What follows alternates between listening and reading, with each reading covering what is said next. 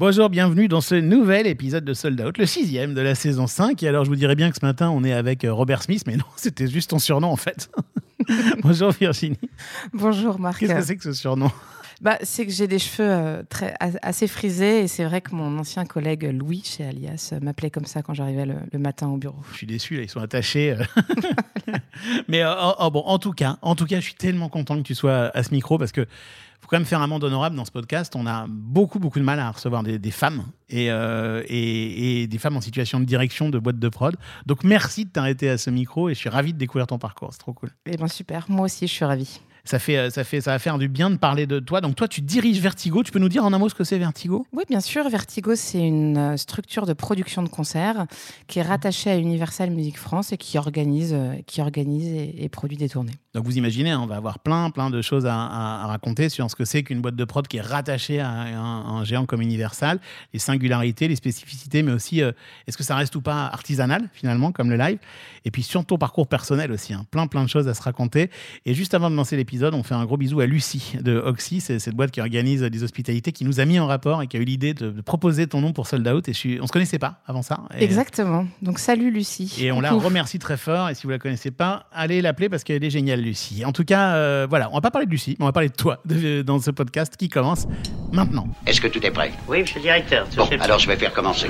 On parle de trajectoire de vie, on parle de carrière, on parle de, choses vécues par, euh, par des professionnels du spectacle vivant. Parfois, je me demande ce que je fous dans ce métier. On parle de spectacle, on parle de spectateur, on parle de producteur, on parle de billets vendus. On parle d'humain, non? Je peux vous dire que Johnny Hallyday au Stade de France à côté, c'est un Playmobil dans un évier. Hein Sold Out. Sold Out. Le podcast de Delight. Le podcast de Delight. Je suis Virginie Dubois, je dirige Vertigo Productions, qui est une euh, boîte de production de concerts et qui organise des tournées. Et Vertigo a ouvert ses portes il y a trois ans maintenant. Premier billet vendu. Mon premier billet vendu, c'était à Angers. Euh, ma première expérience, j'avais 19 ans. Et euh, j'ai organisé dans mon premier stage un concert au Shabada en hommage aux Tugs, un groupe angevin. Et du coup, un petit coucou à, Doudou qui s'occupait de ce groupe-là. Et, c'est un super souvenir parce que... Euh, c'était la première fois où j'ai l'impression d'être, euh, pendant le concert, d'être à la bonne place. Du coup, c'est un super, euh, c'est un super souvenir pour moi. Et je me suis dit, bah tiens, en fait, je vais aller creuser par là et, essayer de, d'en faire, d'en faire mon métier. Et Doudou de Radical qu'on avait reçu dans la saison 4 et qu'on aime d'amour ici. Dernier billet vendu. Dernier billet vendu, c'était probablement pour l'artiste Yanis. on a ouvert une cigale la semaine dernière qu'on a remplie en quelques heures. Donc, on a très très hâte de le voir sur scène euh, l'année prochaine. Sold Out saison 5, épisode 6 avec Virginie Dubois, directrice de Vertigo chez Universal Music, enregistré dans les bureaux de Delight en novembre 2023 tout ça a commencé très sérieusement, Virginie, par une école de commerce à Brest, hein, c'est ça? Euh, Oui, alors même plutôt, j'ai fait un, un, UT, une licence, une maîtrise, et j'ai terminé par un petit bout euh, d'études euh, en école de commerce en, dernière année, ouais, pour, pour finir, mais pour clôturer mes études. Est-ce que mais avant, j'ai eu un petit, j'ai eu pas mal de, de de réflexion, de tournant. De, ah, Tu nous les racontes ces réflexions? Il y avait quoi dans ta tête à ce moment-là? Ouais, bien sûr. Bah, quand j'ai fini mon IUT, je suis partie à Rennes faire, faire mes études. Et euh, là, j'ai découvert euh, la liberté, euh, les amphis, la fac, Rennes, super ville, les, les, bars, la musique. Et du coup, je me suis vite inscrit à l'Antipode pour être bénévole dans la salle. L'Antipode, c'est une salle à Rennes. C'est une salle de musique actuelle à Rennes. Mhm. je suis rentrée à la Radio Campus Rennes. et ça, c'était une expérience assez génial parce que, euh, parce que ça m'a appris euh, à parler dans un micro, ça m'a permis de, d'écouter une multitude de disques et de pouvoir aller euh, diguer des nouvelles choses. Et du coup, ben. Diguer, c'est creuser pour trouver des sons. Ouais, exactement. Je m'occupais de la programmation de jazz à l'époque. Donc, donc j'ai fait mes premières interviews. Enfin, c'était une super expérience. J'ai, pu aller interviewer des Roy Hargrove, des, des Steve Coleman. Enfin, j'ai fait des trucs qui étaient vraiment, vraiment super je me suis, enfin, j'ai appris plein de trucs. Euh, Ça me fait penser, par exemple, il y a au transmusical de la première année où j'avais euh, découvert une chanteuse et du coup, j'avais préparé mes petites questions. J'étais allée l'interviewer. Elle s'appelait Feist. Ah bah Et j'arrive dans, dans- c'était les bars en trance à l'époque. Je monte à la petite échelle. Et là, j'étais toute contente. J'arrive avec mes questions. Et là, je me rends compte qu'en fait, euh, c'est une, c'est une Canadienne qui parle anglais. Du coup, j'avais rien prévu du tout. Donc, j'étais complètement décontenancée. Et, c'était une super expérience parce que du coup, évidemment, j'ai rebondi, j'ai, tra- j'ai traduit les questions et je me suis lancée. Mais à cette époque-là, j'avais, j'avais 20 piges. Donc, c'était, euh, assez rigolo, quoi. Donc, ça, c'est une super expérience. Euh, j'ai bossé en festival aussi à cette époque-là en tant que. euh, Tu faisais de la com, hein Je faisais de la com, tout à fait, dans un festival. Et, euh, et à cette époque-là, mon rêve ultime, c'était de devenir euh, chargée de com des vieilles charrues, je pense, à ce moment-là. Ah. Parce que quand on commence, on découvre les métiers au fur et à mesure. Bien mais sûr. mon métier d'aujourd'hui, je le, je savais même pas qu'il existait. En Mais fait. oui. Mais Donc, est-ce qu'avant de rêver d'être chargé de com des vieilles charrues et, ou de découvrir le plaisir que tu avais à être dans un micro ou de sélectionner des morceaux, est-ce que tu as hésité à, un moment à travailler chez L'Oréal, chez Danone ou euh, dans des jobs euh, sérieux, euh, si j'ose dire, ou des jobs plus traditionnels non. Jamais, aucun. Jamais. C'était impossible. Ouais, déjà j'avais fait un IUT Tech de Co et je, Mhm. enfin technique de commercialisation et, et je me demandais franchement ce que je faisais là. Ouais, Et en revanche, ça m'a appris euh, à parler, à faire des, des- à, à parler devant du monde. Enfin, ça m'a appris plein de petits outils, mais je je je me reconnaissais pas trop avec les Ouais. euh, avec les autres. Ouais, tu savais que tu allais faire un pas de côté, quoi. Ouais, franchement, les soirées étudiantes, c'était l'enfer. Je- Ils faisaient des blagues pas drôles. Ouais, non, enfin, non, mais c'était vachement bien, mais juste, j'étais pas à ma, pas à ta place. J'étais pas à ma place, quoi. Ouais, bah, bien sûr, euh, bien sûr. T'avais pas de pratique musicale T'étais pas musicienne? À la marge. Non, j'ai assez vite compris aussi que euh, l'ombre et, le, et les dessous de, de, de l'organisation, c'était là où je me sentais le. Ça, c'est vachement intéressant parce qu'au fond, c'est l'histoire de ce Assez podcast, c'est s'intéresser aux gens qui sont dans l'ombre hein, et de les mettre Ouais. dans la lumière parce que sans eux, ça n'existe pas en fait. Et, et toi, tu t'es dit, ma place, c'est vraiment dans l'ombre, c'est Ah pas ouais. sur scène. Je pense que les premiers plaisirs que j'ai ressentis, c'était aussi de, de voir des gens qui sont dans une salle et qui passent un moment incroyable devant un concert. Et là, moi, ça me fait dire, waouh, il se passe quelque chose. Et que te dire que toi, tu as pu mettre ta petite euh, pierre à l'édifice pour que ça, ça arrive, j'ai toujours trouvé ça incroyable. C'est encore ce que tu fais aujourd'hui, donc c'est. Et c'est encore ce que je fais aujourd'hui. Tout ça est super cohérent. Ton- ta première expérience, au fond, euh, presque officielle et qui est plus bénévole, c'est euh, le nouveau casino à Paris. On, on saute jusque-là ou il s'est passé d'autres choses avant? Il s'est passé des choses à la marge. Enfin, oui, un festival. J'ai- bossé dans la, dans la scène nationale de Brest aussi euh, un petit peu. Puis après, effectivement, j'arrive à Paris pour ma première expérience euh, euh, professionnelle au nouveau 24 ans, casino. quoi, 23, 24 Ouais, à ans, 23 à peu ans, près en 2007, 8, un truc comme Exactement. J'ai Ouais. eu le choix entre un festival d'accordéon à Rennes Ah, et. T'entends et du coup le nouveau casino. Et en fait, j'ai pas hésité une seule seconde. Et, Et et du coup, on dit au revoir à Rennes, quoi. Et on dit au revoir à la Bretagne avec Ouais. un petit pincement au Mais cœur, oui. mais en même temps, euh, nouvelle vie, quoi. Et Ouais. c'était, c'était incroyable. Nouveau casino, je devais y rester en stage six mois et j'y suis restée euh, un an. Le nouveau casino est un peu moins dans, dans l'air du temps aujourd'hui. En tout cas, on en parle un petit peu moins, mais à l'époque, Ouais. c'était gigantesque. Enfin, c'était un truc énorme, euh, rue Oberkampf, enfin, une salle. Franchement, c'était, c'était des années incroyables Ouais. qui, moi, m'ont appris. euh, donc, c'était Sarah Schmidt, la directrice à Mais l'époque euh, du nouveau casino. On a eu aussi juste après Doudou, d'ailleurs. Ouais, et Benoît. Môme, le programmateur, qui sont des gens avec qui j'ai encore beaucoup de plaisir à Ouais. collaborer. Enfin voilà, qui sont des gens avec qui on, on- on est en contact encore euh, fortement. Et en fait, euh, moi, ils m'ont appris à, à travailler euh, bien, précisément, mais dans, dans un volume aussi. Avec, on avait euh, six concerts par semaine, Wow. plus de la double exploitation avec des clubs le soir. Donc il y avait une notion aussi hyper dynamique sur euh, comment on gère euh, le public, euh, les artistes, faire de la production pour tous ces événements-là en étant ben, du coup aussi professionnel, carré, organisé. Donc moi, ça m'a appris énormément de choses. Et puis musicalement, à cette époque-là, cette salle, elle était, euh, elle était dingue. On a fait les premiers concerts de Cold War Kids. Enfin, on en a fait, on en a fait énormément, et c'était euh, c'était génial en fait. Ouais, Tout le monde venait jouer au nouveau casino. Tout le Enfin, monde venait jouer au nouveau le- casino. ouais. on- on- Ou pour faire des showcases parfois. Mais... C'est vrai, il y avait aussi des concerts euh, la nouvelle scène euh, des Ouais. rockers et tout ça. Ouais, ah oui, il y avait ça aussi. Il y avait ça aussi à cette époque-là. Ouais, J'étais plus à ce vrai. moment-là. Et après, finalement, bon, allez, on avance, on avance dans ton, dans ton parcours, parce que finalement, le, le- le temps passe. Et en 2007, euh, c'est Furax, c'est ça? Tu rentres chez, euh, chez Furax comme bouqueuse et tu deviens bouqueuse. Ouais, j'avais à peine encore découvert ce métier-là Bah oui. et c'est euh, quelqu'un de chez Furax qui me rencontre au nouveau casino et qui me propose ce job. Ça, ça- Et du coup, j'ai- dit oui. Donc, euh, nouveau métier. Et là, chez Furax, j'ai appris euh, Ben, J'ai appris énormément de choses et ce que je trouve. euh, Furax, tu peux juste expliquer ce que c'est pour les gens qui connaissent pas? Euh, Furax, c'était un, c'est un tourneur en fait, producteur de spectacles aussi, indépendant, dirigé par Pierre-Pascal Houdbin. À l'époque, dans le catalogue, on travaillait les artistes comme Hocus Pocus, Émilie Loiseau, euh, C2C, avec qui euh, on a fait des, des grandes choses. Ben Mazué. Euh, ben Mazué, on a fait les premiers concerts de Ben Mazué, euh, Victor Démé, enfin on a, on a fait énormément de choses. Ouais.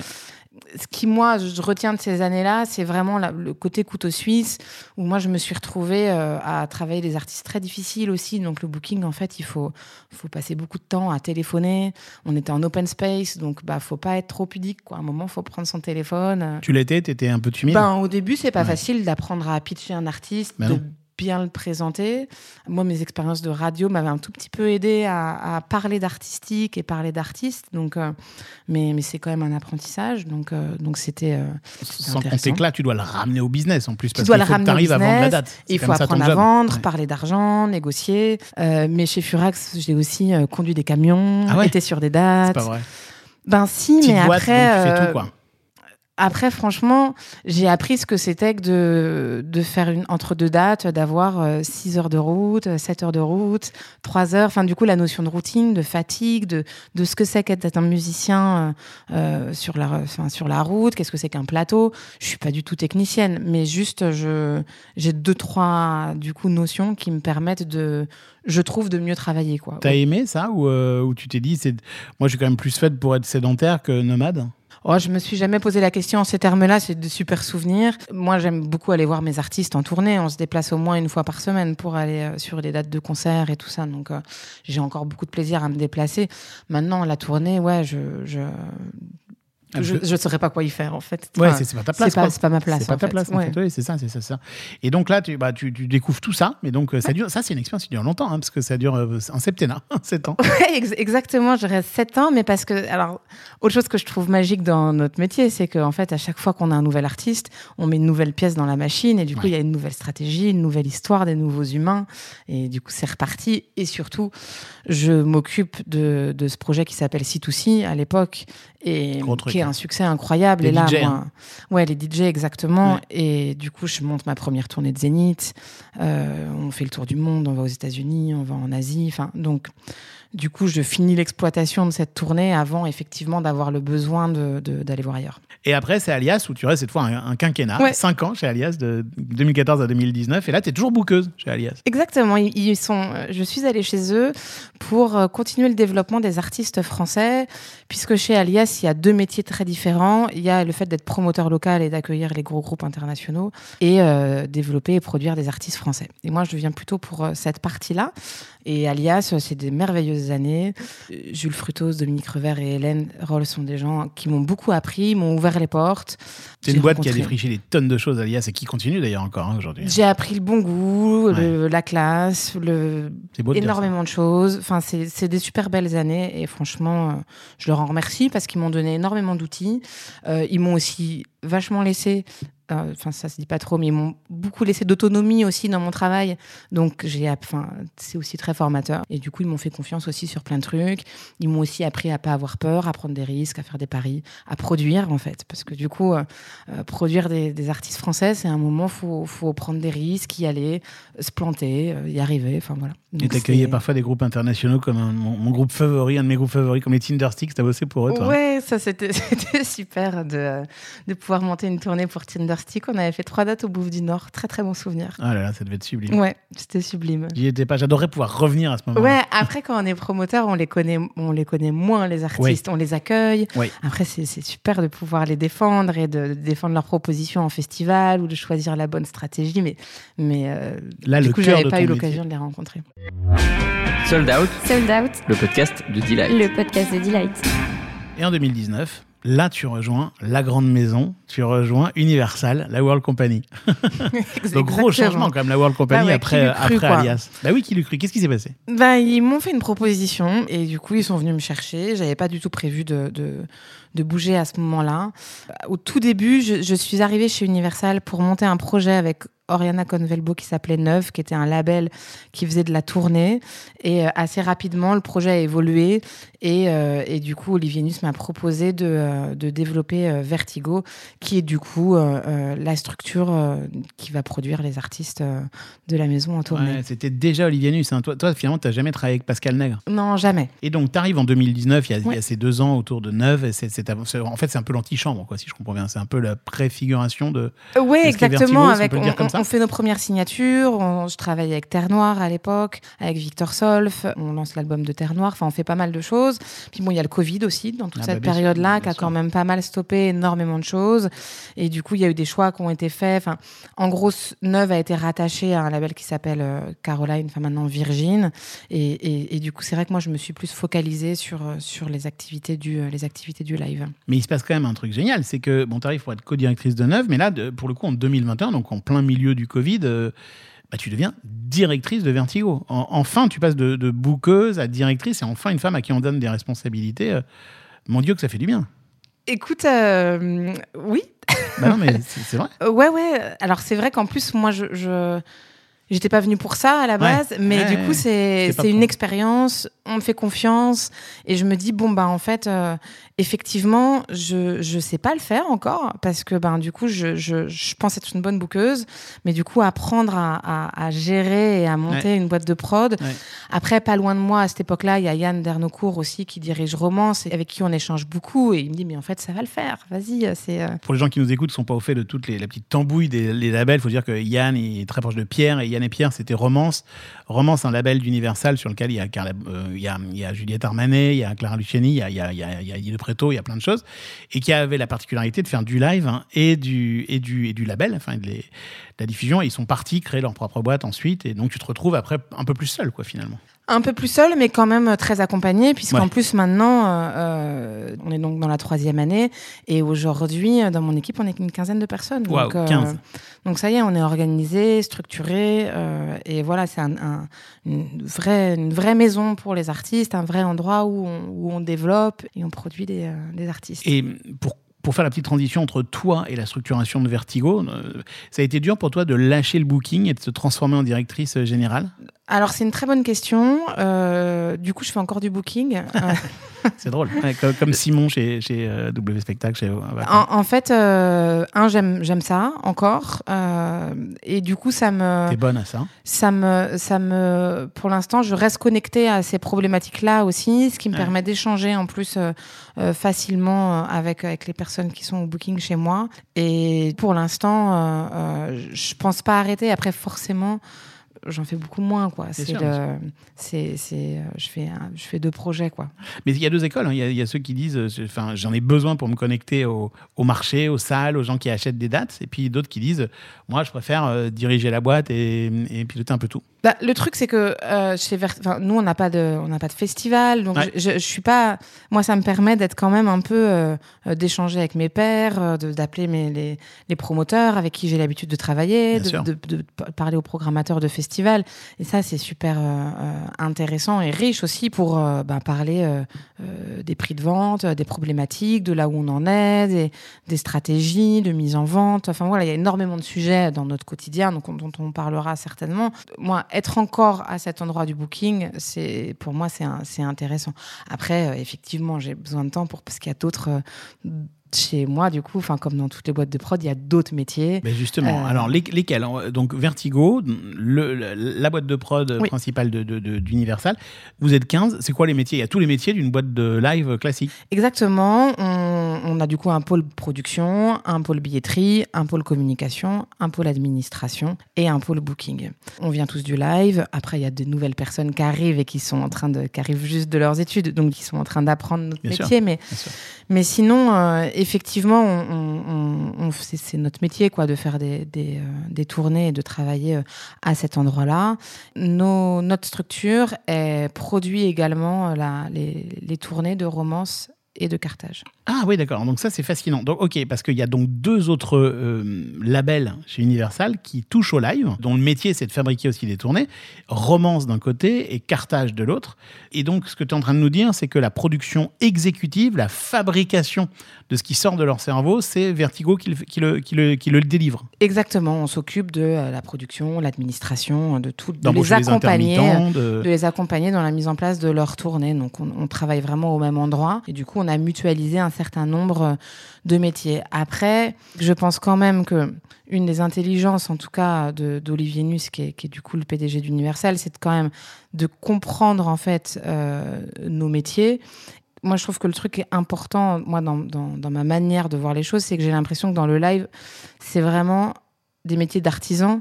Et du coup, on est, c'est une somme d'artisans qui travaillent en fait Ouais. à un moment, on mutualise des choses, mais c'est toute proportion gardée. On peut pas développer ça de manière euh, industrielle. Il faut qu'on puisse après euh, avoir les compétences et qu'on puisse travailler de manière artisanale, parce qu'en fait, notre métier, c'est ça. Il faut qu'on, faut qu'on, faut être un petit peu couteau suisse, un peu polyvalent, pour pouvoir euh, comprendre comment on produit un Bercy. Enfin voilà. Et je trouve que c'est important de pouvoir garder cette, cette notion de.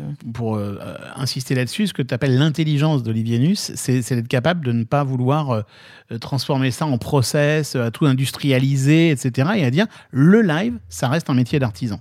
Exactement, et surtout d'accepter d'avoir développé toutes ces compétences dont on a besoin Ouais, ouais. au sein d'Universal pour qu'on puisse en fait exister piocher dedans. et que du coup nous on puisse faire notre métier et ensuite après effectivement le fait d'être lié au sein d'Universal c'est que moi après je vais faire des ponts avec les labels Bah de oui. la maison Voilà. et pour qu'on puisse aller euh, développer des artistes ensemble et que l'artiste soit au cœur de nos problématiques en fait. Donc toi, ton boulot, c'est là où ça ressemble un peu finalement à ce que tu faisais chez Alias avec les artistes français. Toi, ton boulot, c'est essentiellement de mettre sur scène les artistes français signés par tous les labels d'Universal, au fond.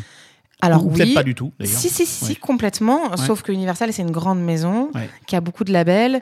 Donc, on peut Tu pas. nous les cites pour les gens qui connaissent pas par Bien cœur sûr. Universal. Alors, chez Universal. quelques-uns, hein, les plus gros. Non, mais il y a, il y a hum, Virgin, il y a Def Jam, Island Def Jam, Capitol, MCA, DK, One Records.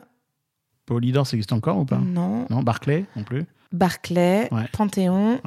Romance, Carthage.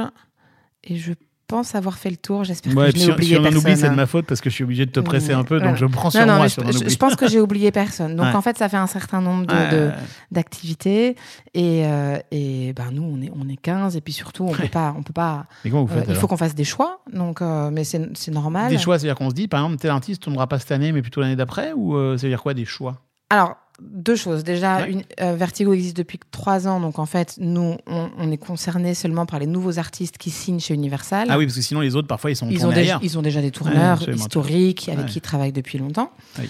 Et ensuite, bah, on choisit les artistes. Ça veut dire que les labels, les labels nous disent bah, tiens, euh, on va signer ça. Est-ce qu'on le travaille ensemble ou pas? Et là, on, se le dit, on se dit oui ou on Oui. dit non. Je comprends. Il y, a, il y a toujours cette clause de subsidiarité, finalement. Vous pouvez travailler pour un artiste signé, mais c'est pas non plus une obligation. Ce n'est euh, pas une obligation. C'est là où ça reste un truc d'artisan aussi. Ouais, et à l'inverse, maintenant, on signe des artistes qui sont qui sont pas signés non plus euh, dans la maison parce que le live, le producteur de spectacle, des fois, c'est le premier partenaire qui est signé euh, dans la carrière d'un artiste. Avant Il- qu'ils aient un label. Avant qu'ils aient un label, donc en fait, euh, ils signent chez nous avant de, avant de signer ailleurs. Bah, surtout dans le rap et l'urbain, en fait. Yanis, qu'on a signé, il n'avait pas encore de label. Euh, on a signé une jeune chanteuse qui s'appelle Noshka, elle n'a pas de label. On a signé Alex Montambeau aussi avant qu'il ait un label. Comment tu fais ça alors? Attends, parce que, parce que tu dois recevoir dans tes mails ou tes équipes doivent recevoir des tonnes de jeunes gens, ou de, pas de jeunes gens d'ailleurs, d'artistes qui ont envie d'être signés par vous? Alors, avec le temps, effectivement, on reçoit de plus en plus de projets. Et Ouais. en plus, on est dans une époque où, effectivement, il y a une multitude de nouveautés. Et il y a effectivement beaucoup d'artistes qui, qui émergent. Euh, après, euh, ben, c'est, il faut prendre le temps d'écouter, de sortir, d'aller voir sur scène et Ouais. puis de faire des choix, en fait. Là, moi, ce que j'ai appris, c'est, c'est d'apprendre à dire non, de pouvoir se, pour pouvoir se concentrer euh, sur les projets avec lesquels on a envie de travailler. Parce que, euh, en fait, développer un artiste sur le long, enfin, ça prend du temps et du coup, il faut être, faut être concentré, quoi. Vous avez un rôle d'incubateur aussi quelque part sur ces nouveaux artistes. Je- oui, on a un rôle d'incubateur. les labels. En tout cas, je sais pas si on les amène, mais on, on- on- on est le premier partenaire, donc ça veut dire qu'on est là pour faire les, les premières répètes, la première scène, les amener dans les premiers dispositifs, euh, les Inuits du printemps de Bourges, le chantier des Franco, euh, et qui peuvent, enfin, Tout le, tout, le, tout le circuit d'émergence. tout le circuit d'émergence. Mhm. euh, Il arrive qu'on soit là avant, avant, avant les autres, quoi. Mais alors, est-ce que un- est-ce qu'une major euh, comprend le live? Est-ce que est-ce que est-ce que c'est est-ce c'est pas le même métier que, que le métier historique d'Universal, qui est un métier de musique, de musique enregistrée? Est-ce que quand on est dans un grand groupe, on, a les mêmes ratios, les mêmes euh, manières d'analyser un compte de résultats, par exemple? C'est pas c'est pas euh, faire rentrer un, son un, rond dans un carré ou vice versa Disons qu'en tout cas, c'est du. on apprend à travailler ensemble. Donc, ça, ça met un petit peu de temps. Initial Romance, dont on a parlé tout à l'heure, était là avant moi. Donc, ils ont déjà vachement commencé le travail, Défricher le terrain défriché le terrain pour que. Pour Ouais. que avec des succès intersidéraux. avec des succès. Et du coup, effectivement, ces métiers-là, ils commencent à être familiers au sein d'Universal. Ouais. Et maintenant, le live, tout, ça commence à devenir un automatisme. Ça prend du temps.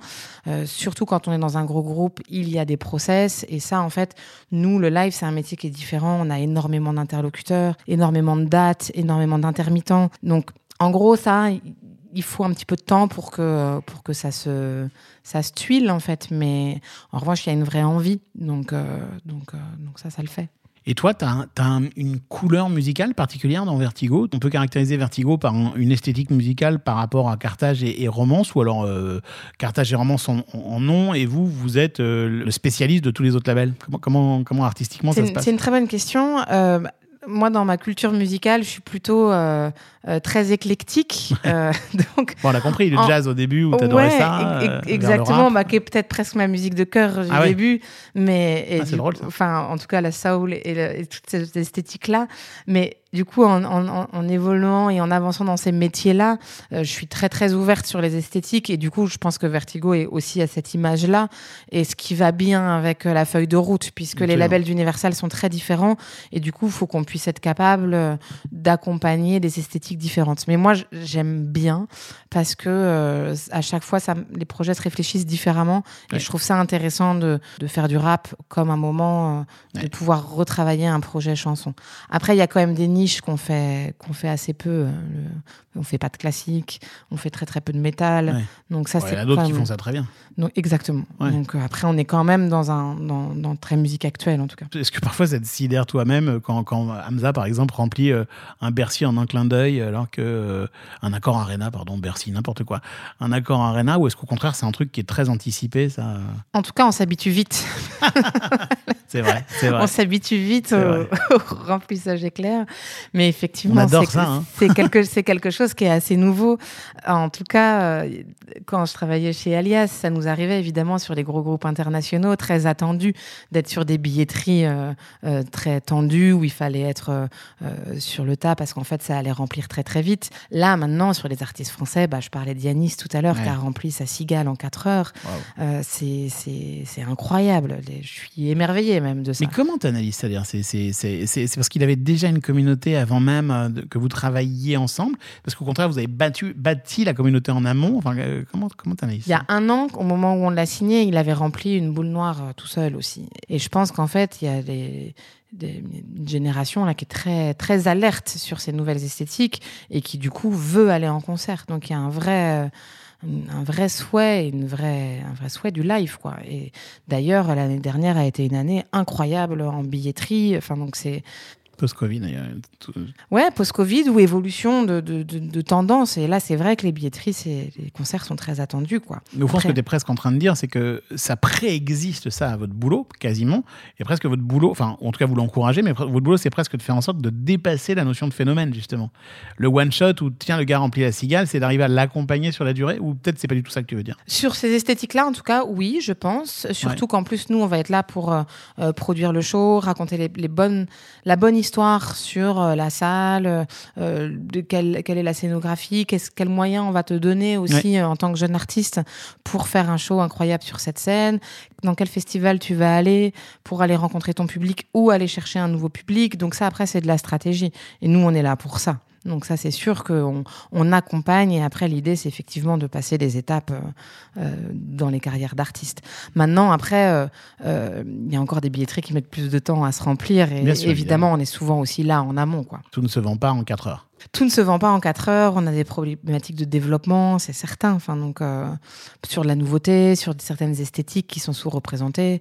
Donc, il y a, évidemment euh, du travail. quoi. Quand tu parlais tout à l'heure de bâtir une scénographie, de travailler sur euh, une histoire à raconter, tout ça doit se faire aussi de plus en plus sous la contrainte écologique. On peut plus nécessairement faire ce qu'on veut avec, si ça marche très bien, euh, 15 semi-remorques. Ou, enfin, hum, en tout cas, on peut, mais c'est pas forcément souhaitable. J'ai à cœur, ou en tout cas j'ai envie de, que la notion de sobriété à un moment puisse arriver dans nos, dans nos métiers. Je pense que là, euh, on, on en discute tous beaucoup avec mes pères et je pense qu'il y a quand même, ça fait partie, le produit se, se, se bouge énormément pour nous donner aussi des outils Ouais. pour qu'on puisse réfléchir tous ensemble à ça. C'est des problématiques qui sont nécessaires, qui sont impératives. Euh, ça va structurer les prochaines années, donc il faut absolument qu'on, qu'on arrive à y réfléchir tous ensemble. Maintenant, c'est des sujets pas évidents. Donc, euh, les, les- les- il faut voir comment on fait évoluer nos métiers Mais par peux- rapport à ça. Je peux faire l'avocat du diable deux secondes. Bien sûr. Je- je- oui, bien sûr, mais, mais par exemple, Étienne Dao, là, qui avait l'habitude de faire des clubs, tourne euh, avec Thierry Suc sur une, une- des- des- avec un kit qui est euh, des écrans partout, c'est sublime, c'est magnifique, il y en a partout, c'est- c'est form- formidable et artistiquement, c'est génial qu'Étienne fasse ça aujourd'hui.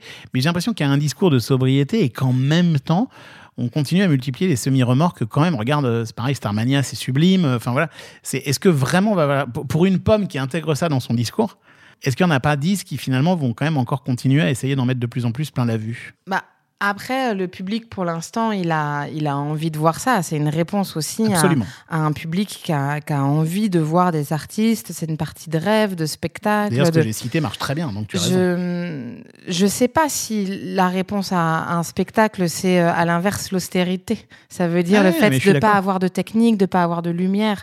J'ai pas la réponse à ça. Ouais. Quand on joue dans un zénith, on peut aussi dire que un- si un zénith il est pas loin du centre-ville, tous les gens vont aller se déplacer euh, et ils sont 5000 aller en transport en commun Absolument. et que du coup en fait euh, si on parle du prisme carbone, l'empreinte carbone sera moins forte Ouais. que en fait si S'ils vont en festival, en voiture. voilà, je- je- tout est une question d'arbitrage en fait. Ouais. Mais c'est sûr qu'on est au début de la réflexion.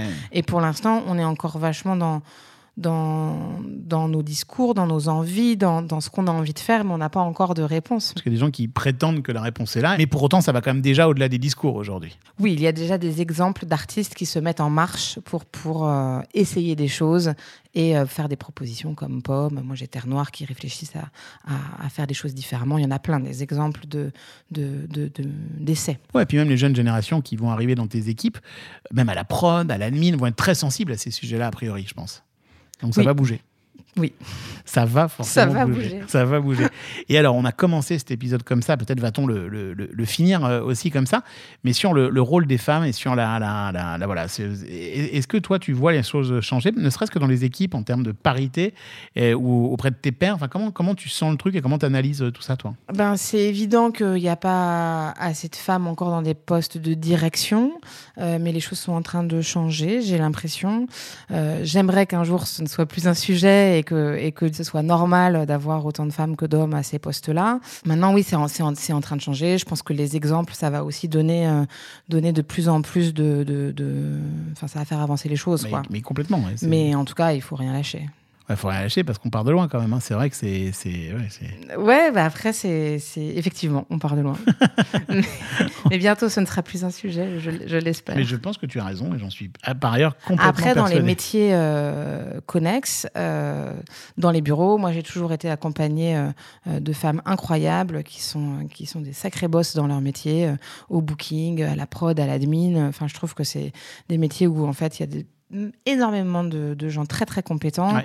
Là où moi je vois un autre euh, sujet, ce serait sur la parité dans les tournées, dans les postes techniques, où là en fait il y a effectivement énormément de choses à faire évoluer.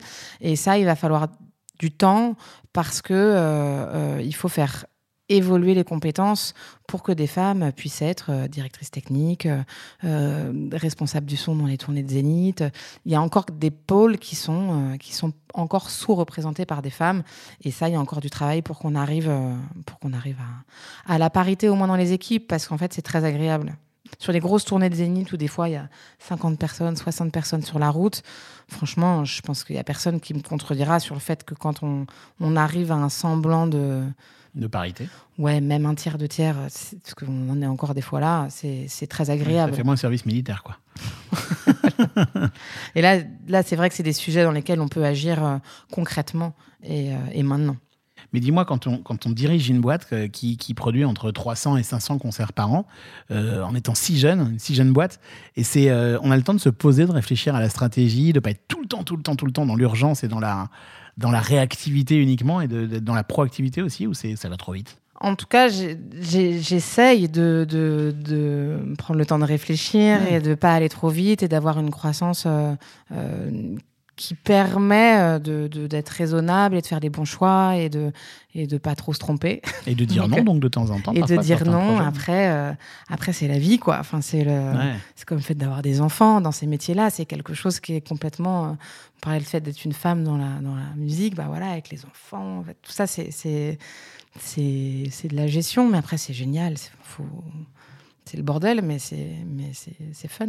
Bah justement, tiens, tu, tu, je vais twister pour une fois la dernière question de fin de sold out. Tu sais, d'habitude, c'est le moment où je te, je demande le conseil que tu peux donner à des jeunes gens pour, euh, qui aimeraient rentrer euh, chez Vertigo, qui aimeraient rentrer dans ce milieu et qui, euh, qui nous écoutent et qui peut-être dans quelques années auront ce choix à faire. Là, j'ai envie de te demander le conseil que tu donnes à une jeune femme qui voudrait rentrer dans ce milieu exceptionnellement, si tu veux bien. Moi, mon conseil, ce serait de de d'avoir de pas avoir peur, en tout cas, euh, de se dire que tout est possible, de tenter, de pousser des portes, d'essayer, de demander des propositions de, euh, de stage, de, de, de faire des expériences.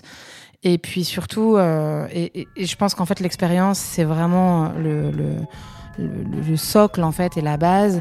Je, je dirais d'essayer de- d'acquérir euh, l'intelligence de situation. Quand, je dis ça, c'est euh, essayer de comprendre comment être organisé notre secteur, qui fait quoi, pour essayer de- de- d'analyser correctement les situations pour pouvoir euh, euh, s'adapter et, faire les bonnes propositions et évoluer correctement.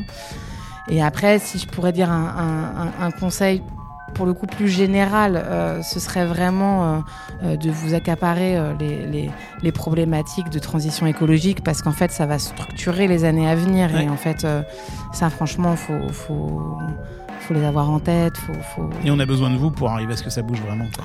Ouais, on a besoin de tout le monde, je pense. Ouais, mais, oui, on a aussi besoin des jeunes. Merci beaucoup, beaucoup, beaucoup, Virginie. Merci, c'était un plaisir. de t'être arrêté à ce micro et puis on se recroisera peut-être le long de ton parcours pour, euh, pour Avec voir tout ce qui s'est plaisir. passé. À bientôt. À bientôt, merci beaucoup. Ciao.